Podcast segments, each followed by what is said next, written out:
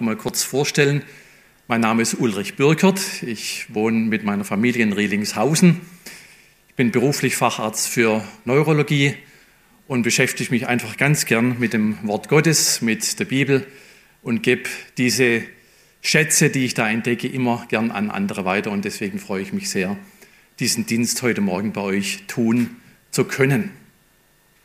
Vielleicht hat der eine oder andere das Thema dieses Gottesdienstes im Vorfeld schon in Erfahrung gebracht. Gott schreibt Geschichte, warum du 1. Chronik 4 nicht verpassen solltest. Und wir wollen gar nicht lang rumfackeln. Wir wollen diese vier Verse jetzt miteinander lesen. 1. Chronik 4, Vers 1 bis 4.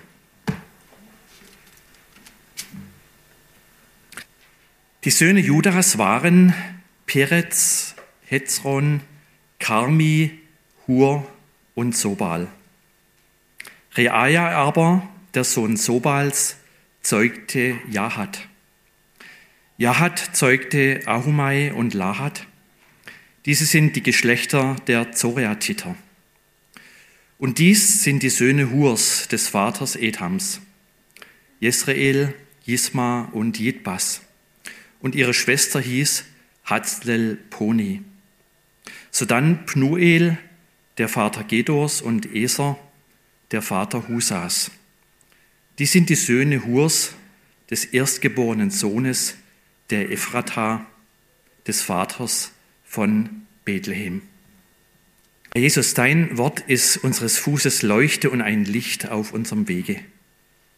Gib uns heute Morgen ganz neu dein Licht durch dieses Wort, das wir gelesen haben. Amen. Ja, vielleicht kennen wir auch die Erfahrung. Wir machen uns mal wieder oder vielleicht das erste Mal daran, die ganze Bibel von vorn bis hinten durchzulesen. Voller Elan beginnen wir bei 1. Mose 1, bei der Schöpfung. Und bereits im Kapitel 5 wird unser Elan irgendwie gebremst. Ein Kapitel mit lauter Namen. Und vollends zum Erliegen scheint unser Elan zu kommen in 1. Chronik Kapitel 1 bis 10, wo wir nur Namen lesen. Warum hat Gott bloß die Stammbäume in der Bibel aufschreiben lassen? Wollte uns Gott das Bibellesen vergällen? Ist es ein Stresstest für unsere Geduld, für unser standhaftes Ausharren? Sicherlich nicht im Alten Testament, dass da immer wieder Passagen sind mit Namensaufzählungen.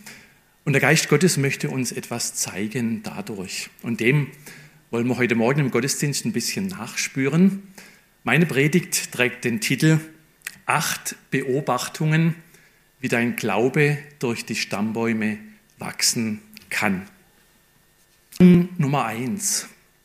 Wenn wir diese Namen anschauen, dann sind es alles echte Namen. Die haben wirklich gelebt. Keine Erfindung, keine Fiktion, sondern lebendige Geschichte. Sie ist ja in den vergangenen 300 Jahren immer wieder versucht worden, Glaube von der Geschichte zu lösen. So nach dem Motto, ob das alles so war, wie wir es in der Bibel lesen, wissen wir auch nicht. Aber ist auch egal, Hauptsache wir wissen, was es für uns heute bedeutet. Nein, wir haben es in der Bibel wirklich mit lebendiger Geschichte zu tun. Wir haben einen lebendigen Gott, der in der Geschichte gewirkt hat und auch noch heute wirkt. Jetzt fragt ihr natürlich zurück, ja, woran sehe ich denn das, dass der lebendige Gott heute noch wirkt in der Geschichte? Ich wirkt hat und sehe so heute so wenig. Das ist übrigens eine sehr alte Frage, die bereits der Gideon im Richterbuch gestellt hat. Da ging es dem Volk Israel wirklich schlecht. Sie waren in die Hände der Feinde gegeben. Und Gideon wird berufen, dieses Volk zu retten. Und bei seiner Berufung stellt der Gideon folgende Frage an Gott. Wo sind denn die Wunder, von denen uns unsere Väter erzählt haben? Aber dann darf der Gideon doch in seinem Leben ganz wunderbar das Eingreifen Gottes erleben. Ich habe mal äh, überlegt, wie ich in den ersten drei Stunden dieses Tages meinen Gott erleben konnte. Schon nach dem Aufwachen durfte ich feststellen, mein Herz schlägt noch, meine Atmung noch, funktioniert noch. Gott, der große Erhalter meines Lebens. Ich durfte in die Bibel lesen. Ich durfte Gott als den erfahren, der durch sein Wort zu mir redet. Ich durfte Zeit mit meiner Familie, mit meiner Frau verbringen. Gott, der geniale Geber der Familie und der Ehe. Ich durfte Bewahrung auf der Fahrt hierher erleben. Gott, der mein Leben bewahrt. Ich durfte durch herrliche Landschaften hier im Schwäbischen Wald fahren. Gott, der geniale und kreative Schöpfer. Und ich durfte hier eine freundliche, liebe Gemeinde vorfinden, die mich freundlich begrüßt hat. Gott, der Geber der Gemeinschaft und der Gemeinde. Wenn man so sieht, kann man eigentlich in jeder Sekunde seines Lebens den lebendigen Gott erfahren. Wir brauchen nur die passenden Augen dazu. Ich las vor kurzem von einem schwäbischen Missionar, Ludwig Krapf, der im 19. Jahrhundert Missionar war in Ostafrika. Und die ganzen 20, 30 Jahre, die er dort als Missionar gewirkt hat, hatte praktisch gar keinen Erfolg gesehen von seiner Arbeit. Ein einziger behinderter Ostafrikaner hat sich taufen lassen während dieser Zeit. Aber Ludwig Krapf hat nicht auf das geblickt, was vor Augen ist, sondern er hat auf seinen Herrn gesehen, dem nichts unmöglich ist. Und dann musste er gesundheitlicher, wegen gesundheitlicher Gründe wieder nach Deutschland zurückkehren, ist dort gestorben. Nach seinem Tod ist in Ostafrika plötzlich eine große Erweckung ausgebrochen. Seine Augen haben nicht auf das gesehen, was vor Augen ist, sondern seine Glaubensaugen haben auf das gesehen, was Gott tut. Die Stammbäume lehren uns, Gott wirkt lebendig in der Geschichte. Diese vielen Namen, die stehen nicht alleine, sondern die sind in so einem großen Verbund mit anderen Namen drin. So ist auch unser Name nicht alleine, sondern das mit vielen anderen Namen verbunden. Man sagt ja, wenn jemand verheiratet ist, dann gibt es ihn ab jetzt nur noch im Doppelpack. Und wenn ein Mensch zum Glauben an Jesus kommt, dann gibt es ihn von jetzt an nur noch in Verbindung mit der Gemeinde. Heute Morgen hierher gefahren und da ist nicht zuerst meine Nase gekommen, dann der rechte Daumen, und dann die linke Großzehe, sondern mein Leib ist als Einheit gekommen. Und für mich ist es immer wieder ein großes Wunder, welch unterschiedliche Menschen unser Herr Jesus in seiner Gemeinde verbindet. Es gibt ein interessantes Buch vom englischen Theologen Michael Green, Evangelisation in den ersten Jahrhunderten. Und Michael Green äh, schreibt, dass gerade die Tatsache, dass in den ersten Gemeinden so viele unterschiedliche Menschen aus so unterschiedlichen sozialen Schichten beieinander waren, eine ganz große missionarische Strahlkraft hatte. Das war einzigartig in der alten Welt und es ist auch heute noch wunderbar, wie viele Menschen der Herr Jesus in seiner Gemeinschaft verbindet. Der Professor neben dem Straßenkehrer, der Arme neben dem Reichen, der Introvertierte neben dem Extrovertierte und der Einheimische neben dem Ausländer. Diese Namen hier, die sind zunächst mal waagrecht miteinander verbunden. Diese Namen hier, die haben Brüder und Geschwister. Und so ist für uns natürlich zunächst mal wichtig die eigene Familie und die eigene Gemeinde. Aber es ist immer wieder sehr wichtig, auch den Blick über den Tellerrand auf andere Gemeinden, auf andere geistliche Prägungen und vor allem auf den weltweiten Leib Christi. Wir waren in den Pfingstferien einige Tage an der Ostsee in einem Freizeitenheim und da saß einige Tage bei uns am Tisch ein junger Iraner. Der kam vor einigen Jahren im Iran zum Glauben, wurde dann aus seiner Familie ausgestoßen, musste nach Europa, nach Deutschland fliehen und hat so ein bisschen erzählt von den Gemeinden im Iran, wie da sich vieles im Untergrund abspielt, aber wie es lebendige, warme Gemeinden sind, wo auch Menschen wirklich Jesus als Herrn annehmen. Wir sind verbunden mit diesem weltweiten Leib Christi. Und Paulus schreibt, wenn ein Glied leidet, wenn sich ein Glied freut, dann freuen sich alle Glieder. Diese Namen, die wir gelesen haben, die hängen auch vertikal, senkrecht zusammen. Da werden uns unterschiedliche Generationen genannt. Väter, Großväter, Urgres, Großväter, Söhne, Enkel und Urgroßenkel. Und so hat es schon ganz, ganz viele Christen vor uns gegeben. Und wenn Jesus will, wird es auch ganz, ganz viele Christen nach uns geben. Für mich ist der Blick in die Geschichte immer sehr hilfreich. Ich war ja von 2010 bis 2013 Mitglied der Liederbuchgruppe, also die die Lieder herausgesucht hat für unser neues Gesangbuch, das jetzt auch fast schon zehn Jahre alt ist. Und diese Besprechungen waren im wahrsten Sinn des Wortes eine spannende Angelegenheit. Da gab es ganz unterschiedliche Ansichten. Der erste hat gefragt, warum nicht mehr englischsprachige Lieder drin sind. Der zweite hat gefragt, warum nicht mehr Choräle drin sind.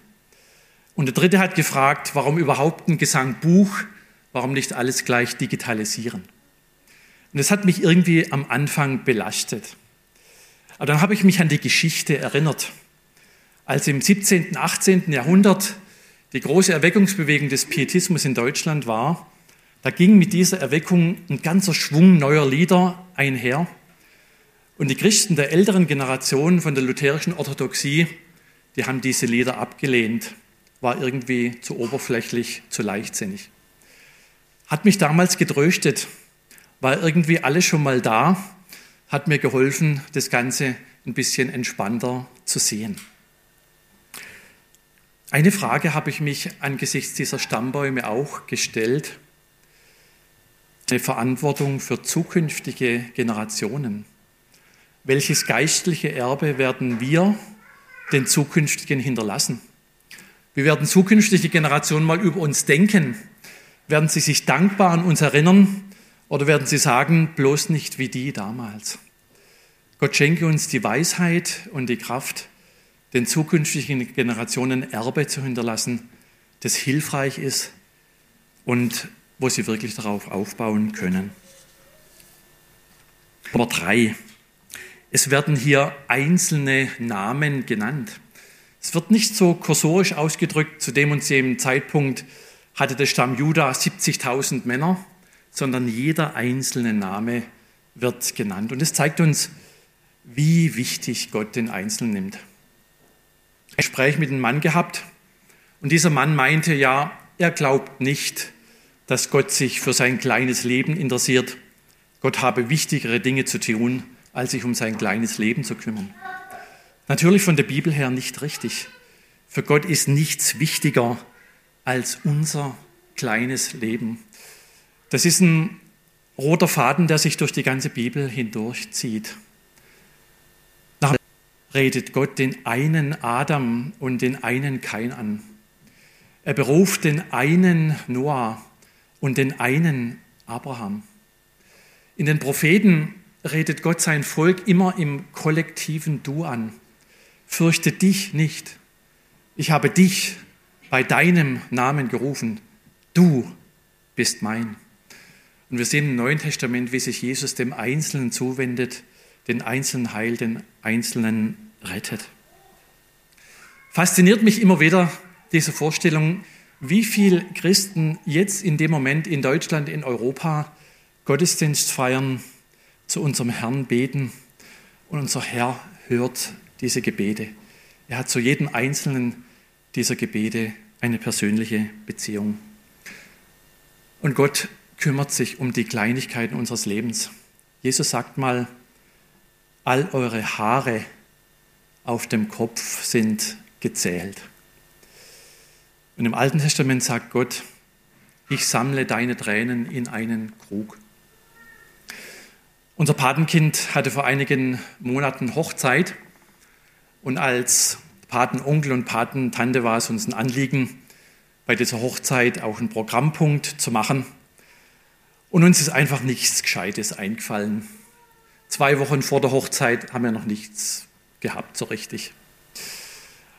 Und dann sind wir einfach ins Gebet gegangen. Herr, zeig uns doch, was dran ist.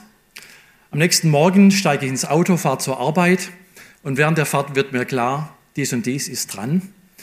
Es hat uns dann große Freude gemacht, das vorzubereiten und ich glaube auch dem Patenkind hat es einigermaßen gefallen und ihrem Mann.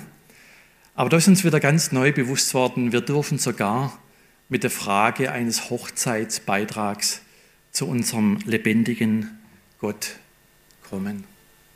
Gott vergisst nichts. Einem meiner geringsten Brüder, das habt ihr mir getan. Und was ihr, wenn ihr einem dieser Kleinen auch nur einen Becher kalten Wassers gebt, es wird ihm wahrlich nicht unvergolten bleiben. Gott sieht den Einzelnen. Beobachtung Nummer vier, Gott kennt die vielen Unbekannten. Also wenn man diese Namen anschaut, die kennt kein Mensch. Wer kennt den Jachat? Der kommt eigentlich nur an dieser Stelle in der Bibel vor. Selbst das große Bibellexikon von Rienecke erwähnt ihn nicht, weil sonst das Bibellexikon aus allen Nähten platzen würde. Aber so gibt es eben in der Bibel bekannte Namen, wie der Mose, wie der Abraham, wie der David, wie der Paulus. Aber es gibt die vielen Unbekannten, mit denen Gott genauso Geschichte gemacht hat. Und so ist es in der Kirchengeschichte genauso. Es gibt sehr bekannte Namen, wie Martin Luther, Johannes Calvin, Billy Graham, Ludwig Hofacker. Aber es gibt die vielen Unbekannten, mit denen Gott genauso sein Reich gebaut hat. Beispiel die Stadträte von Schwäbisch Hall, die sich im 16. Jahrhundert dafür eingesetzt haben, dass die reformatorische Predigt in dieser Stadt eingeführt wird. Wer kennt die vielen Prediger, die sich ein ganzes Leben abgemüht haben, um das Wort Gottes ihrer Gemeinde ganz quellfrisch weiterzugeben und sie seelsorglich zu betreuen? Wer kennt die vielen Beter, die gerade hinter den Großen des Glaubens gestanden sind? Wer kennt Susanna Wesley, die Mutter von John und Charles Wesley, die durch ihre Erziehung und durch ihre Gebete wirklich beigetragen hat, dass der Charles und der John zu dem werden konnten, was sie wurden, zum großen Liederdichter und zum großen Prediger im Reich Gottes. Sinn und Ziel deines Lebens, dass mal eine Biografie über dich geschrieben wird oder dass dein Name möglichst oft im Internet erscheint, wenn du ihn in die Google-Suchmaschine eingibst, sondern dass du treu auf dem Platz stehst, wo es gibt ein schönes Lied von Arno Backhaus aus den 80er Jahren des letzten Jahrhunderts, das es schön auf den Punkt bringt. Da schreibt er folgendes: Bin kein Genie wie Einstein, werde nie auf dem Mond spazieren gehen habe keine Stimme wie der Opernstar Caruso und in der UNO stand ich nie am Rednerpult. Mein Kopf wird nie auf Briefmarken erscheinen, keine Straße je nach mir benannt. Es wird keine Fernsehserie in acht Folgen von mir geben und bei der Wahl zum Papst war ich bisher nicht im Gespräch. Ich bin nur einer von Millionen im Telefonbuch, aber ich bin ein Diener des Schöpfers dieser Welt. Ich habe kein Konto wie Onassis, es war damals der reichste Mann der Welt. Im Buch der Rekorde kommt mein Name nicht vor. Ich habe kein Interesse an Affären und Intrigen. Und so kam die Bildzeitung bisher ohne mich aus. Ich bin nur einer von Millionen im Telefonbuch, aber ich bin ein Diener des Schöpfers dieser Welt. Man hat den Eindruck, in unserer Zeit ist es sehr wichtig, sich zu präsentieren, sich möglichst gut zu verkaufen, aber darauf kommt es nicht an, sondern dass wir treu auf dem Blatt stehen, den Gott uns zugewiesen hat. Ich finde in der Bergpredigt immer wieder, so möchte ich es mal nennen, die Ethik der Verborgenheit. Jesus sagt, wenn du betest, tu es nicht, um vor den Leuten gesehen zu werden, sondern geh einfach in deine Kammer und bete zu deinem Vater im Himmel und dein Vater, der ins Verborgene sieht, wird es hören. Und wenn du Almosen gibst, lass deine Linke nicht wissen, was die Rechte tut, sondern tu es im Verborgenen Und ein Vater, der ins Verborgene sieht, der wird dir es vergelten. Gott sieht die vielen Unbekannten. Beobachter Nummer 5. Gott schreibt die Namen der Seinen in ein Buch. Wird sicherlich nicht träumen lassen, dass mal 3000 Jahre nach ihm irgendwelche Nachfahren der Germanen seinen Namen im Gottesdienst lesen und betrachten werden. Aber so ist Gott. Er trägt die Namen der Seinen in ein Buch ein. Und dieses Buch findet man in der ganzen Bibel von vorne bis hinten. Schon der Mose betet mal, Herr, tilge doch meinen Namen aus dem Buch und lass dein Volk frei ausgehen. David betet im Psalm 139, alle meine Tage waren in dein Buch eingetragen, die noch werden sollten, von denen noch keiner da war. Jesus sagt zu seinen Jüngern, freut euch nicht, dass euch die bösen Geister untertan sind, sondern freut euch darüber, dass eure Namen im Himmel aufgeschrieben sind. Frage an dich, kennst du eigentlich den Namen, den Vornamen deines Urgroßvaters? Ich musste da ein bisschen überlegen, väterlicherseits ja, mütterlicherseits war schon schwierig. Kennst du den Vornamen deines Ur-Urgroßvaters? Fehlanzeige. Die haben vor 120, 100 Jahren gelebt und ich kenne nicht mal mehr ihren Namen. Das ist doch der ganze Jammer, der über unserem Menschsein liegt. Wir leben 70, 80, 90 Jahre auf dieser Erde und dann prangt unser Name vielleicht noch 20, 30 Jahre auf irgendeinem Grabstein auf dem Friedhof. Und dann gerät er zunehmend in die Vergessenheit. Was ist das für eine große Botschaft von den Stammbäumen? Gott verewigt die Namen der Seinen in einem Buch. Und die wichtigste Frage im Leben eines Menschen ist, ist dein Name dort eingetragen in diesem Buch? Wie wird denn eigentlich unser Name dort eingetragen? Manchmal sind da Kinderbücher wirklich sehr hilfreich. Ein Buch, das ich sehr schätze und das wir unseren Kindern immer wieder vorgelesen haben, heißt Der geheimnisvolle Schuhkarton von Francine Rivers. Der junge Timmy lebt in einer gläubigen Pflegefamilie auf. Sein Vater ist im Gefängnis, seine Mutter muss ganztags arbeiten. Und er trägt die ganze Zeit so einen geheimnisvollen Schuhkarton mit sich herum. Und in diesem Schuhkarton hat er die ganzen Schätze und Geheimnisse seines Lebens. Und niemand darf in diesen Schuhkarton reinschauen. Und dann wird es Weihnachten und der Timmy darf beim Krippenspiel mitmachen und er darf einen der Weisen aus dem Morgenland spielen. Und während dieses Krippenspiels fasst sich ein Herz nimmt seinen Schuhkarton und legt ihn an der Krippe nieder. In diesem Moment schwenkt der Blick des Buches in den Himmel. Ein Engel bringt den Schuhkarton und legt ihn vor Jesus vor dem Thron nieder. Und Jesus nimmt den Schuhkarton, macht den auf und sagt, dieser Junge hat das größte Weihnachtsgeschenk gemacht, den Glauben eines Kindes. Wunderbar, wenn ein Mensch mit seinem Namen da eingetragen wird in diesem Buch. Noch eine kleine Ergänzung. Gott trägt unsere Namen nicht nur in einem Buch im Himmel ein, das auf irgendeinem Regal steht, sondern Gott sagt mal zu seinem Volk im Alten Testament, siehe, in die Hände habe ich dich gezeichnet. Und in der Hand Gottes ständig präsent vor Gott. Was für eine wunderbare Botschaft von den Stammbäumen. Beobachtung Nummer 6. Die Stammbäume zeigen uns, die Verheißungen Gottes erfüllen sich. Ich möchte euch da mal mitnehmen, ganz am Anfang der Bibel in 1. Mose 15. Da sitzt Abraham ziemlich geknickt. Er hat eine stressige Zeit hinter sich, kriegerische Auseinandersetzungen, ein undankbarer König von Sodom und eine unerfüllte Verheißung von Gott. Gott hat ihm doch versprochen, ihm einen Sohn zu geben. Er sieht nichts davon.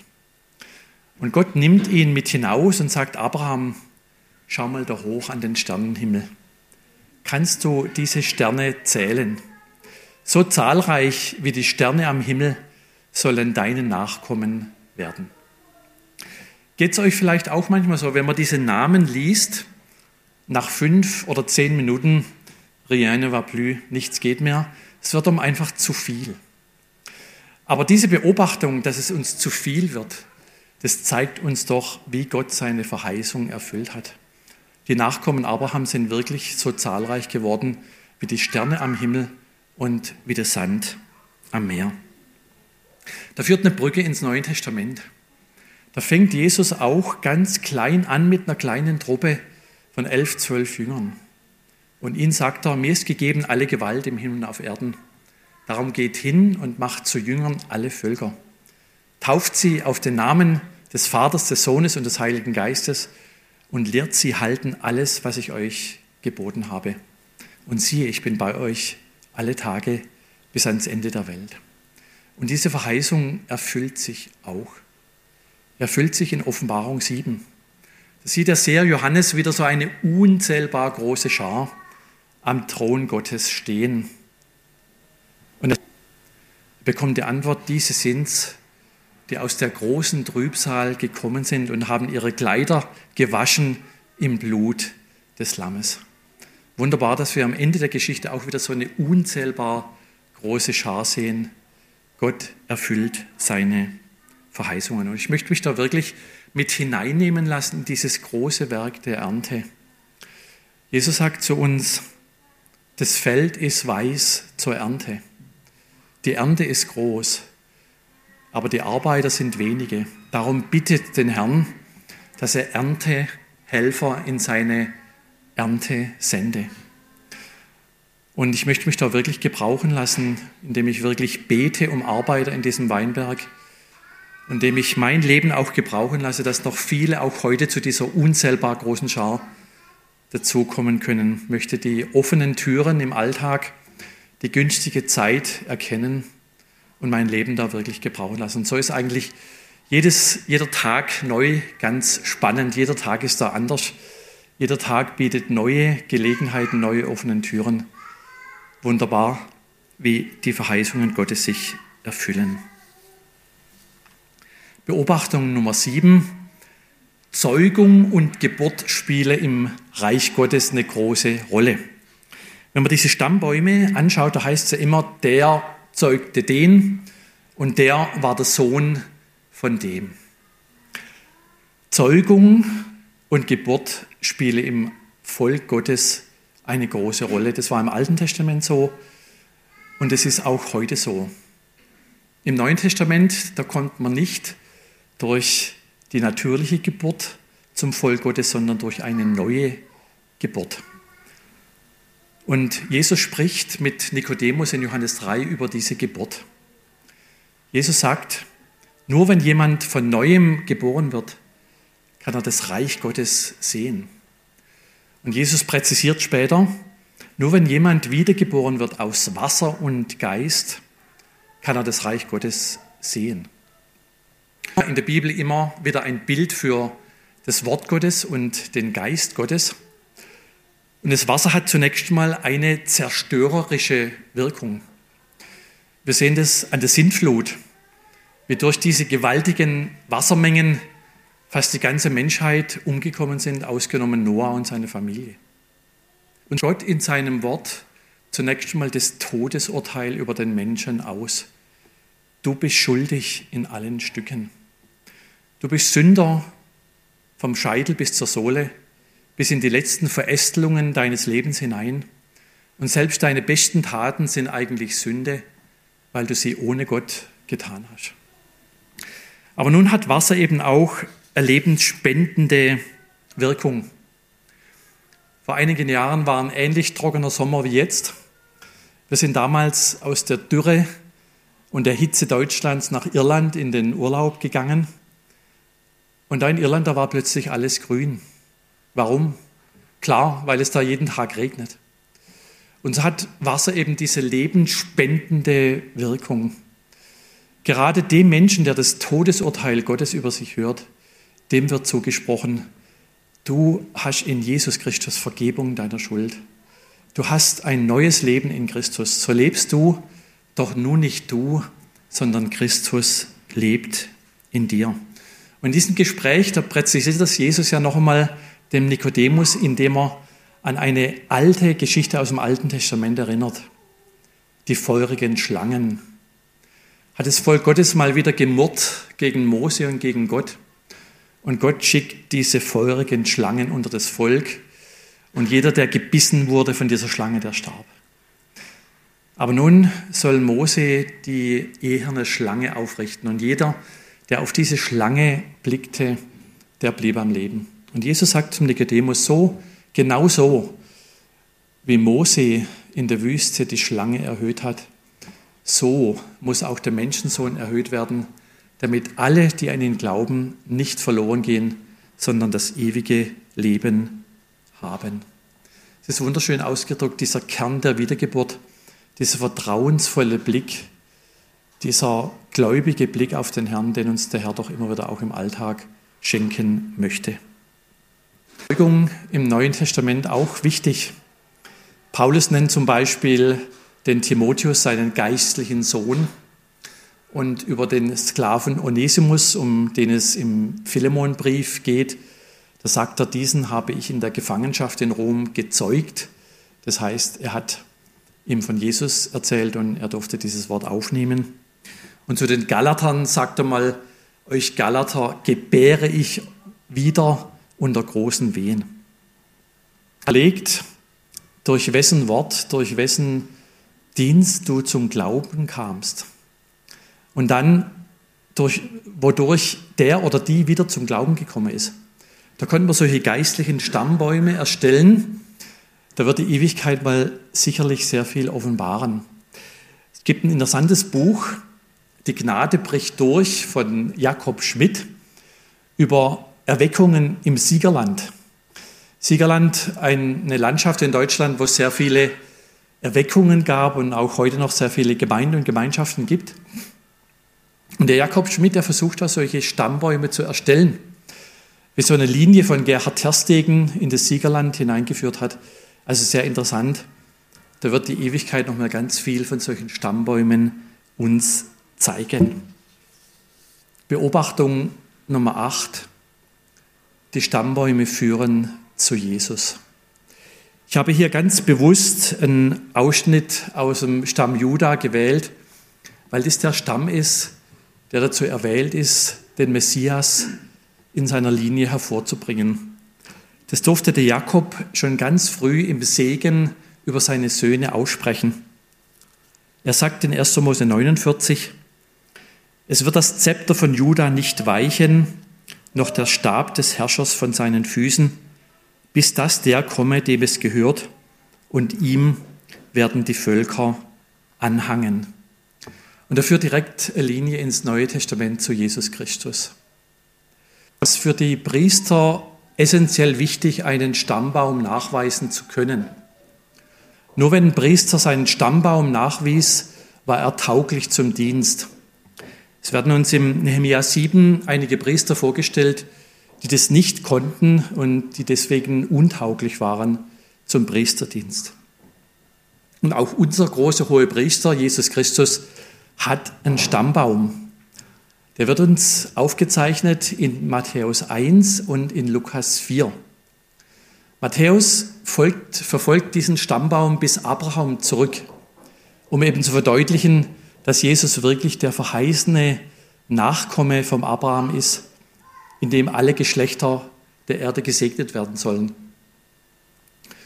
Und Lukas verfolgt diesen Stammbaum sogar bis Adam zurück um zu verdeutlichen, Jesus wirklich der Nachkomme der Eva, der der Schlange den Kopf zertreten wird.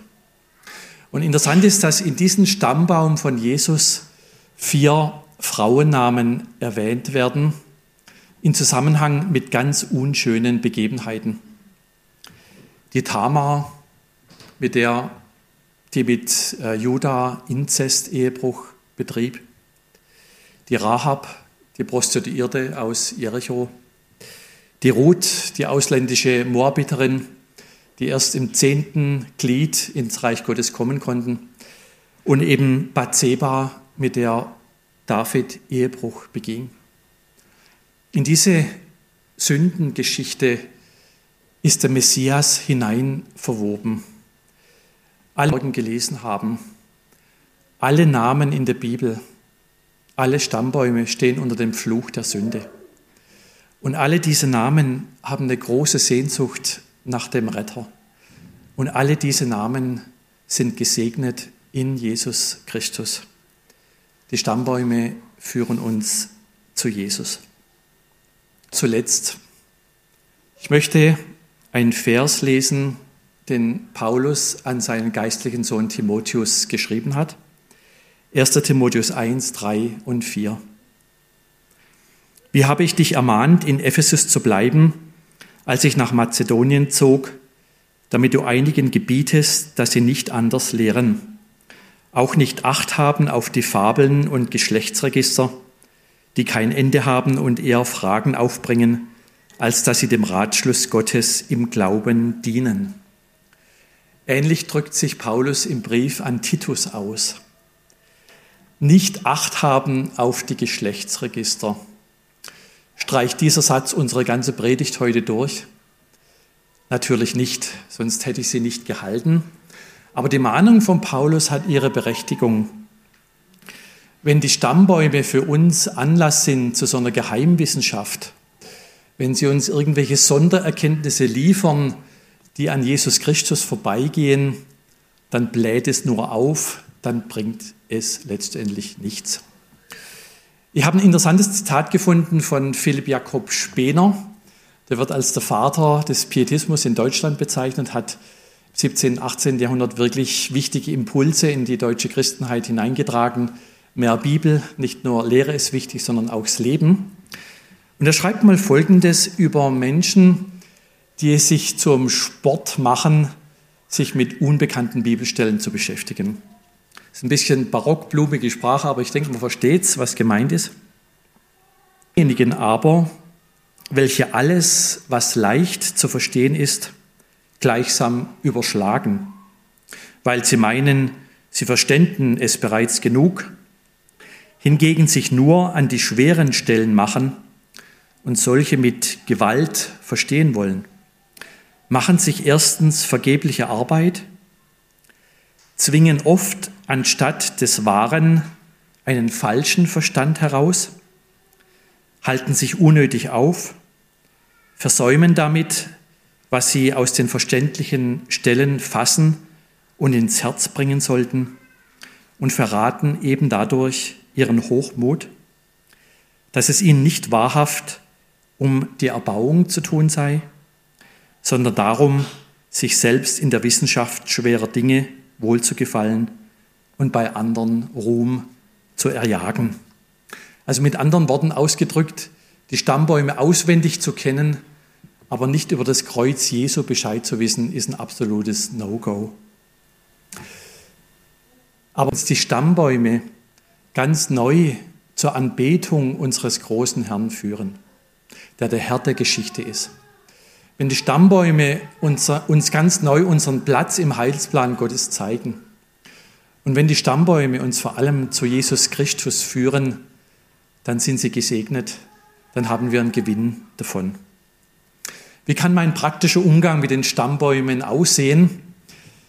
Ich kann sie zum Beispiel als so eine Art Nachschlagewerk benutzen, als ein Lexikon, wo ich immer wieder interessante Entdeckungen mache.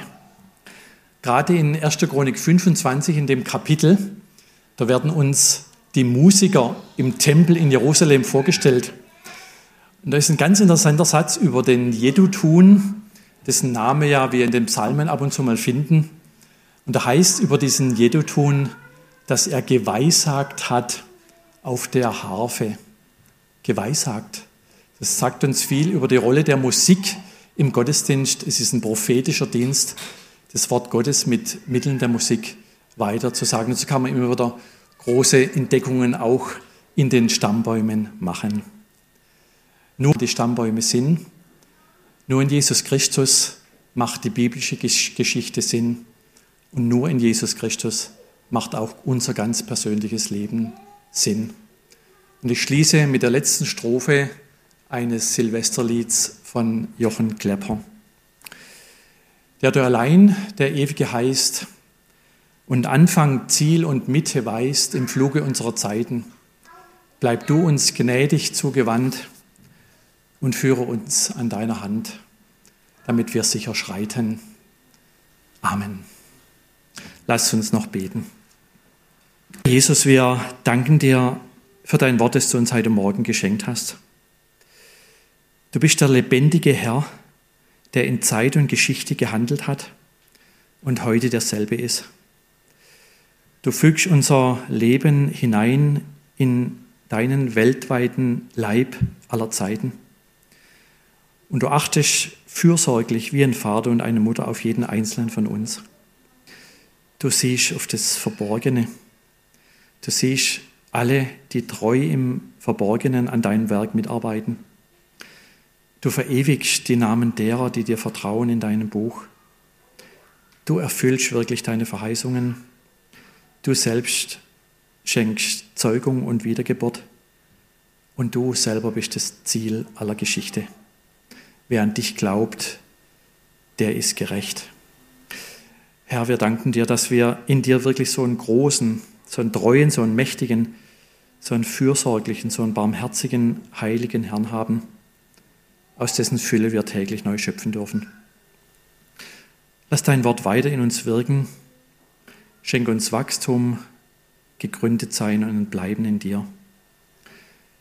Bitten dich für alle, die im Urlaub sind, schenke ihnen Erholung mit dir und deinem Wort. Segne alle, die im Stress des Alltags stehen. Lass sie deine Kraft erfahren und tröste besonders alle einsamen, trauernden, angefochtenen und Kranken.